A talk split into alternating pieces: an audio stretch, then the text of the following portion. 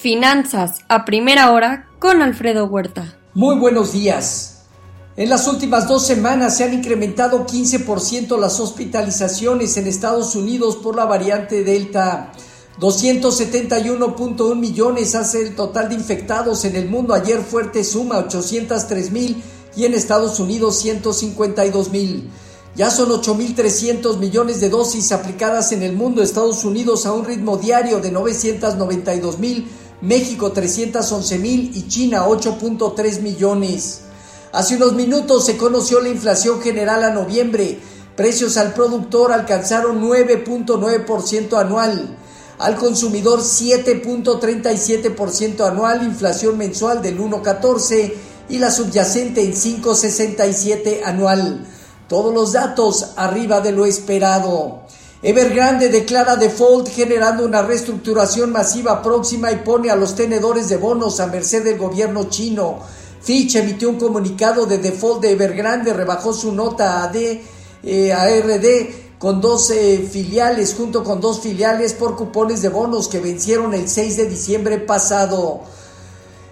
Eh, por otro lado, Joe Biden convocará reuniones entre Rusia y aliados de la OTAN para discutir la concentración de tropas de Moscú a lo largo de la frontera con Ucrania.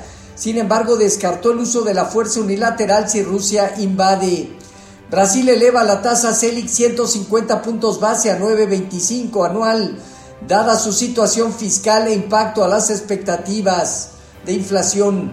El real brasileño opera en 5.53 antes de iniciar eh, una depreciación del 6,5%. Todo esto a pesar de que ya ha incrementado 725 puntos base a lo largo del 2021.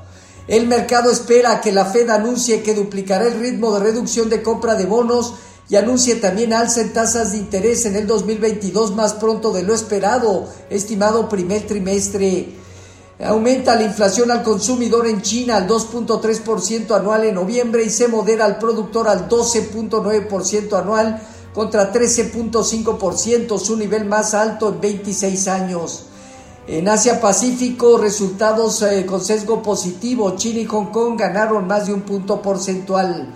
En Europa dominan movimientos con sesgo ligeramente negativo. Francia, Alemania, el Financial Times de Londres, el IBEX más de medio punto porcentual abajo y el MIB de Italia con marginal alza. En divisas hoy, un índice dólar que presenta alza del 0.3%, el euro arriba de 1.13 retrocede 0.3% y la libra 0.2% abajo. En materias primas hoy el petróleo negativo 0.8% en 71.7 dólares y en metales, el oro en 1.776 dólares, medio punto porcentual abajo. Plata y cobre alrededor del 1.2% negativo. El día de ayer se dieron cierres positivos de las bolsas en Estados Unidos, aunque de manera gradual, con un dólar que terminó abajo y una presión al alza en la curva de rendimientos de bonos del Tesoro.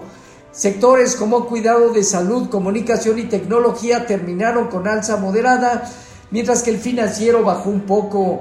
Amazon es multado por el caso antimonopolio italiano. Así, el Dow Jones parte de los 35.754 puntos de aquí a los 36.750 unidades, tiene resistencia.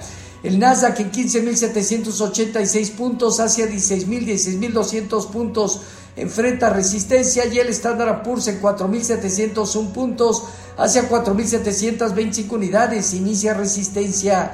El rendimiento del bono a 10 años se colocó en 1.52. Hoy el informativo anda rondando cerca de 1.50.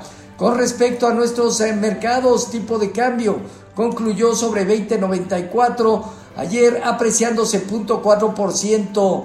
Bajo las condiciones actuales de 21 a 20.90 vemos un buen nivel de soporte y resistencia en 21.50. Hoy está presionado alrededor de 21.05.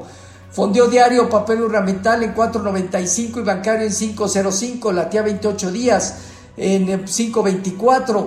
El índice de precios y cotizaciones terminó 0.27% arriba en 51.056 unidades con una operatividad ligeramente abajo del promedio diario. El principal indicador consolida 51.500 puntos inicio de resistencia, 49.200 puntos inicio de soporte. Tasa riesgo país de México se mejoró a 218 puntos. Grupo Posada recibió ya la autorización de una corte de Estados Unidos para reestructurar su deuda tras obtener apoyo de acreedores. Aeroméxico reportó en noviembre una baja del 4.9% de tráfico de pasajeros, pero contra noviembre de 2019. El tráfico doméstico aumentó prácticamente 100%. Concluyó la oferta pública de adquisición de Santander considerando que fue poco valorada. De acuerdo al reporte de estabilidad financiera segundo semestre por eh, comentarios del gobernador Alejandro Díaz de León, hay riesgos sobre entorno económico y sistema financiero, endurecimiento de la condición financiera mundial, el aumento de tasas, recuperación menor eh, vigorosa de la economía global, impacto débil en consumo e inversión, incremento en las primas de riesgo, tanto soberanas como paraestatales. Eh, Hoy tenemos solicitudes por seguro de desempleo, inventarios mayoristas y emisión de bonos a cuatro semanas y 30 años. En México la inflación ya la comentamos arriba de lo esperado, 7.37 al consumidor anual. Los eh, futuros se mantienen negativos entre 0.3 y 0.5%. Standard Poor's, Nasdaq y Dow Jones. Tipo de cambio 21.05 a la venta, 13 centavos al alza, el 0.6%. Así, finanzas a primera hora con lo más relevante hasta el momento.